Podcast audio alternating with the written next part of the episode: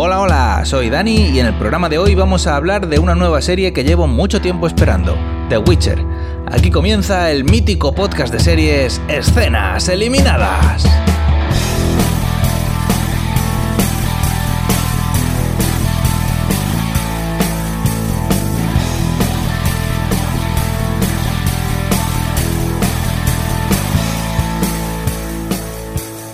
En el programa de hoy vamos a tener una primera toma de contacto con The Witcher, una nueva serie de Netflix que se estrena sobre la bocina, ya a finales de 2019, y que, bueno, pues personalmente tenía muchas ganas de ver.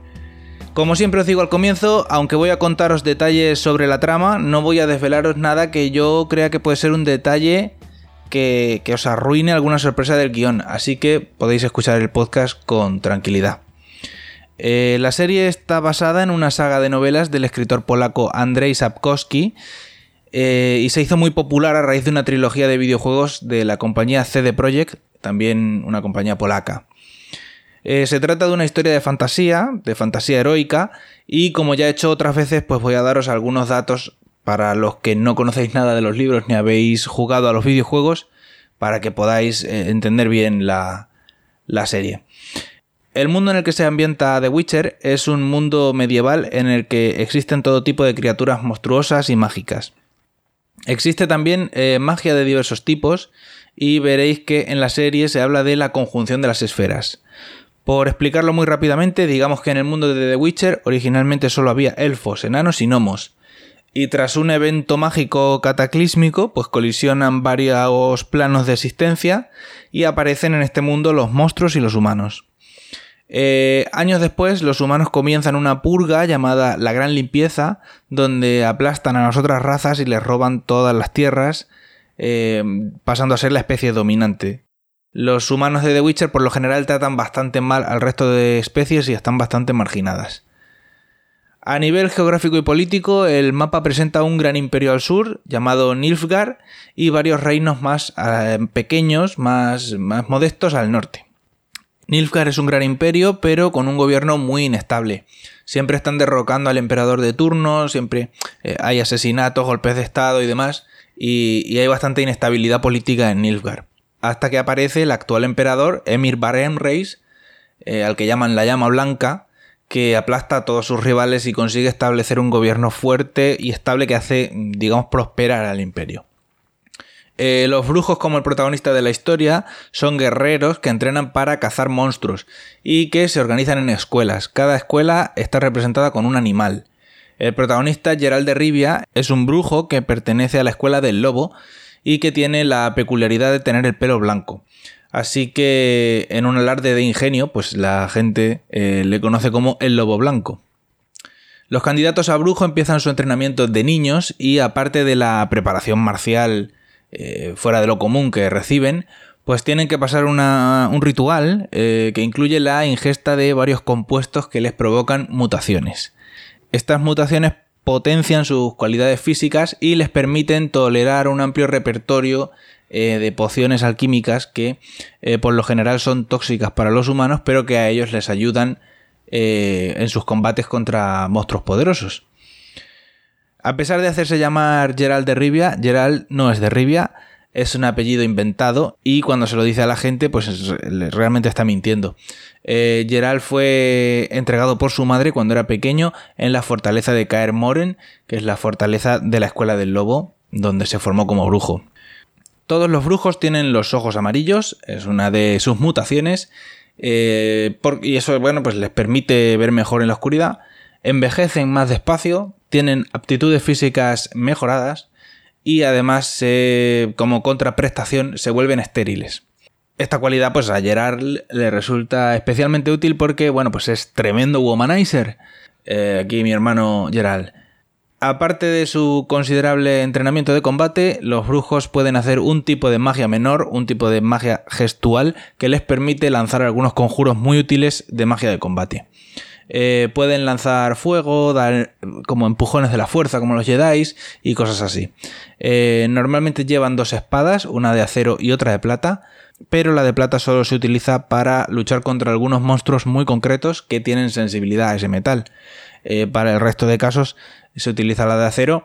Y de hecho, en la primera temporada de Witcher no vais a ver la espada de plata. Geralt mantiene una relación amorosa, vamos a decir que intermitente, con Jennifer de Bengeber. Eh, Jennifer es una hechicera que pertenece a una logia cuyos miembros gozan de bastante poder. Asesoran a reyes en asuntos mágicos y utilizan su influencia para eh, intentar moldear los reinos eh, según sus intereses. Los practicantes de magia en general son bastante más mayores de lo que aparentan, pero muchos de ellos se mantienen jóvenes gracias a la magia. Gerald no confía en ellos en general porque siempre intentan manipularle para que les haga el trabajo sucio y siempre tienen planes ocultos. Eh, Jennifer no aparece en el piloto, pero sí que va a ser un personaje importante en la serie a partir del segundo capítulo. La que sí que aparece en el piloto es Cirila, que es la nieta de la reina calante de Cintra, uno de los reinos del norte, y vive con ella porque sus padres desaparecieron en alta mar durante un viaje. Los padres de Cirila son Paveta, la hija de la reina Calante, y Duni, el erizo de Erlenwald, eh, un caballero de Nilfgaard que sufría una maldición y tenía cara de erizo, y bueno, que luego la maldición se rompe y toda la historia, pero bueno, eh, es conocido así. Cirila tiene unos poderes muy particulares que provienen de una antecesora suya y es hija de la sorpresa de Geralt. ¿Qué significa esto? Lo vais a oír muchas veces a lo largo de la serie. Bueno, aunque eh, la mayoría de los brujos son huérfanos, en ocasiones los brujos piden como recompensa por ayudar a alguien eh, lo primero que veas cuando entres en tu casa. O algo que ya tienes pero que aún no sabes que tienes. Y a veces la respuesta a eso pues es una mierda en papelá y otras veces es un hijo. Entonces a esta tradición en el mundo de The Witcher se le llama la ley de la sorpresa y en un episodio de las aventuras de Geralt eh, pues este salva la vida de Duni, del padre de, Cirila, e invoca la ley de la sorpresa eh, como pago. Y bueno, lo que pasa es que luego Geralt se entera de que su recompensa es un bebé y decide no llevárselo. Sin embargo, los caminos de Ciri y de Geralt se entrelazarán varias veces a lo largo de los años, y aunque Cirila nunca ya se convertirá en brujo, nunca pasará el rito de las pociones y demás, sí que recibe entrenamiento para el combate en Kaer Morhen. Eh, a lo largo de toda su vida, Geralt es una figura paternal para Cirila y pasa muchas penurias por protegerla y mantenerla a salvo a lo largo de los años. Una cosa que tenéis que tener presente cuando veáis la serie es que las historias de presentación de los personajes no están en orden. A lo largo de los primeros capítulos se nos van contando pasajes de la vida de Geralt, de Jennifer y de Cirila, pero estos pasajes no están en orden cronológico ni suceden simultáneamente. No entiendo muy bien por qué han hecho esto en, la serie de Netflix. Creo que va a ser confuso, pero eh, bueno. El caso es que en el mismo capítulo te pueden estar contando el presente de Cirila y una historia de Geralt en la que Ciri aún ni siquiera ha nacido. Esto puede ser especialmente confuso en el caso de Geralt y de Jennifer, que son los que tienen la mayoría de flashbacks, y porque bueno, es que ellos no envejecen de manera normal, entonces están igual en el pasado y en el presente. Eh, para situar cada historia en su lugar cronológico hay que guiarse por otros personajes o por el contexto. Por ejemplo, en el capítulo 3 de la serie nos cuentan eh, una de las aventuras más célebres de Geralt, que es cuando rompe la maldición de la estrigue. Y al mismo tiempo eh, nos cuentan el entrenamiento de Jennifer como hechicera. En ese capítulo vemos al rey Foltes de Temeria de adulto en la historia de Geralt, adulto ya con una cierta edad, y de niño en la historia de Jennifer. Y si no estamos atentos a esos detalles, nos podemos pensar que ambas historias están sucediendo a la vez. Eh, pero bueno, para que lo tengáis más claro, la única historia que sucede en el presente es la de Cirila y las de Gerald y Jennifer son prácticamente todo flashback hasta casi el final de la temporada, donde ya sus argumentos se juntan con el de Cirila. La serie comienza, como todas las buenas series de aventuras, con el protagonista haciendo lo suyo, matando monstruos. En este caso concreto, Gerald está luchando contra una Kikimora, que digamos que es una especie de araña monstruosa. Después de darse unas cuantas manguzadas con el bicho y terminar despachándolo, pues Gerald se encamina como es menester hacia el pueblo para cobrar y se produce el mágico momento de un brujo entra en una posada y es importunado de malas maneras por gente estúpida. En general, como ya decíamos antes, la gente del mundo de The Witcher es bastante racista, bastante especista. Y, los brujos por lo general están bastante mal vistos porque al ser mutantes la gente no los considera humanos. Eh, ahora, eso sí, cuando luego hay un monstruo que se está comiendo a los palitos del pueblo, ahí ya nos caen fenomenal los brujos, todo bien con los brujos, y por el interés te quiero Andrés. ¿eh? Es que una cosa no quita la otra. Pero bueno, el caso es que son bastante maltratados, no suelen ser bien recibidos y, y es algo que se plantea varias veces a lo largo del piloto. De hecho, hay un momento en el que le pregunta un personaje a Gerald que por qué no saca la espada y les rebana la cabeza a todos, que sería lo suyo. Y él contesta que, bueno, pues que si lo hiciera se convertiría en el monstruo que todos dicen que es. También es cierto, os lo digo, que no todos los brujos son tan considerados como Gerald. El caso es que cuando pensábamos que íbamos a disfrutar de la clásica pelea en la posada, pues interviene Renfrey, que es la líder de esta gente tan indeseable, y corta en seco las impertinencias para entablar conversación, una conversación de barra de bar con Gerald, eh, después de la cual pues Gerald es conducido por una moza del pueblo a la torre de un mago local que tal vez esté interesado en comprarle el cadáver de la Kikimora. Cuando llega a la torre, el mago resulta ser un Sánchez Dragó de la vida que vive rodeado de una ilusión mágica de mozas desnudas. Eh, digo Sánchez Dragó porque me parece un viejo verde lo suficientemente espeluznante como para hacer esta mierda de la de la ilusión de gente desnuda. Eh, este tipejo está escondiéndose de Renfrey, la líder de los indeseables de la posada, y le cuenta a Gerald una historia sobre unas profecías apocalípticas y cómo ha ido matando chicas nacidas durante un eclipse para evitarla. Bueno, eh, eh, para parecer la última que le queda por matar es Renfrey, que solía ser una princesa. La ha intentado matar varias veces y ha fallado, y ahora ella pues lidera una banda de rufianes y ha ido a por él en venganza. Este tipejo le pide a Gerald que mate a Renfrey y este se niega haciendo gala de su proverbial neutralidad, que es un rasgo característico del personaje. Eh, Gerald se marcha del pueblo y mientras acampa en el bosque es abordado por Renfrey que le cuenta pues su parte de la historia, su versión de la historia y le pide a su vez que mate al mago, a lo cual Gerald también se niega. Eh, hay que tener en cuenta que Gerald es un brujo famoso, hace trabajos para gente muy poderosa, reyes incluidos, y todo el mundo intenta siempre engañarlo y manipularlo para beneficiarse de sus habilidades. La gente normalmente asume que como caza monstruos por dinero, pues que también puede, se le puede contratar para matar personas. Entonces él siempre intenta mantenerse al margen de las disputas entre, entre personas y como le dice a Renfrey, pues a mí déjame tranquilo que, que, lo mío es matar monstruos y a mí no me liéis en las movidas que os traigáis el Sánchez Drago y tú, que a mí eso pues ni me va ni me viene, que yo no soy un mercenario. Mientras todo eso ocurre, eh, Cintra es invadido por Nilfgaard. Este y otros acontecimientos del piloto nos confirman que la serie se va a situar cronológicamente antes de lo que hemos visto en los videojuegos y que el tiempo presente de la serie pues va a ser el de la historia de Ciri, como os decía antes. La serie se va a ambientar en el momento en el que el emperador de Nilfgaard, la llama blanca, comienza una guerra de expansión para conquistar todos los reinos del norte y que su bandera ondee en todo el mundo conocido. Eh, vemos cómo Cintra cae rápidamente ante la superioridad militar de Nilfgaard y como una moribunda reina calante le dice a Cirila que tiene que huir y encontrar a Gerald porque él podrá mantenerla a salvo. La reina calante nos cuenta que Nilfgaard no hace prisioneros y vemos una escena donde todos los nobles de palacio, incluida la propia calante, pues se suicidan. Muchos de ellos tomando un veneno que huele a canela, pero en realidad es veneno. Eh, esto lo hacen porque Emir Barenreis, el emperador de Nilfgaard, pues aunque es un gobernante eficiente, eh, también es bastante despiadado. Y bueno, pues eh, después de obtener el trono del imperio, pavimentó el salón de baile del palacio con las lápidas de sus enemigos. Eh, pues aquí el, simpático Emir el Farándulas bailoteando sobre las tumbas de sus enemigos. Pues, ¿Quién no querría un salón de baile hecho con tumbas?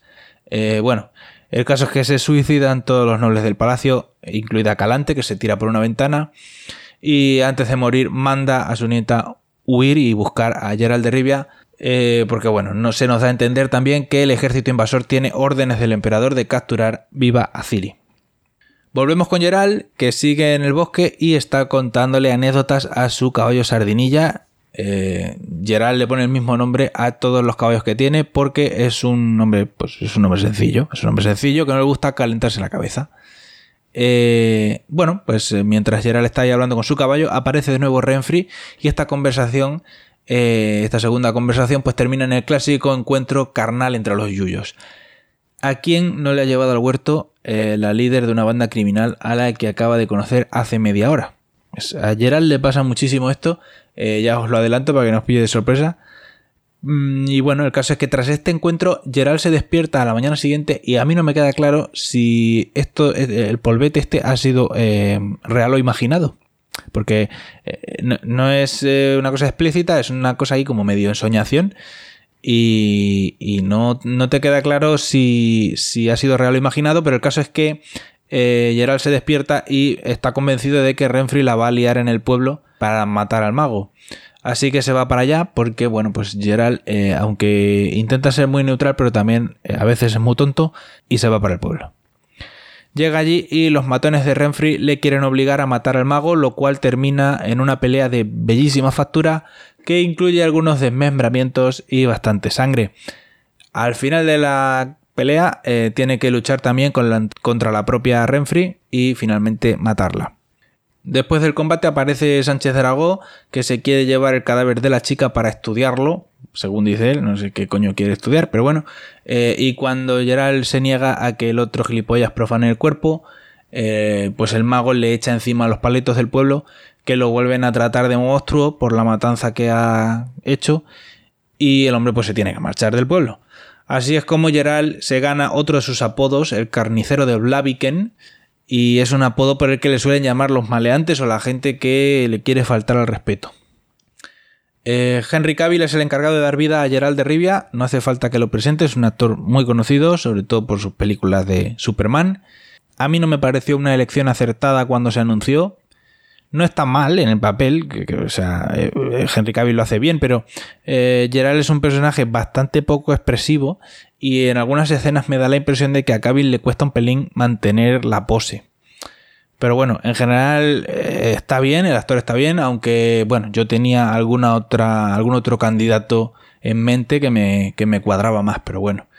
El resto del reparto principal no es conocido, son actores, bueno, mayormente actrices bastante jóvenes aunque sí que es cierto que eh, la actriz que hace de Ciri es la criada de los noviecitos en The War of the Walls, que es una serie de la que ya hemos hablado en un programa anterior de escenas eliminadas. Eh, en general a mí el reparto me parece que lo hace bien, que la mayoría está bien en su papel. Cierto es que no se parecen al, al, a los personajes de la adaptación del videojuego. Esto viene trayendo ya cola y polémica de hace mucho tiempo. No lo veo mal, o sea, que mientras se mantenga la apariencia de Gerald, que es realmente el protagonista, eh, el resto dan un poco igual, se pueden cambiar. Pero bueno, mm, eso como siempre viene trayendo cola. Y bueno, en general yo creo que la serie mm, va a estar bien, tiene buena pinta. A mí me ha gustado la primera temporada, no me ha sorprendido nada porque la mayoría de las cosas ya las conocía, pero bueno, eh, Netflix se nota que se ha gastado kilos duros Así que podemos imaginar que nos vamos a divertir. Eh, aunque también nos advierto que al final de los ocho primeros capítulos de la primera temporada, eh, eh, realmente ha sido todo introducción. O sea, los ocho capítulos se dedican a presentar a los personajes y colocarlos, a colocar las piezas en el tablero para poder ya empezar a contar la, la, historia que realmente queremos contar. Pero bueno, son ocho capítulos bastante entretenidos de una hora. O sea, son capítulos largos.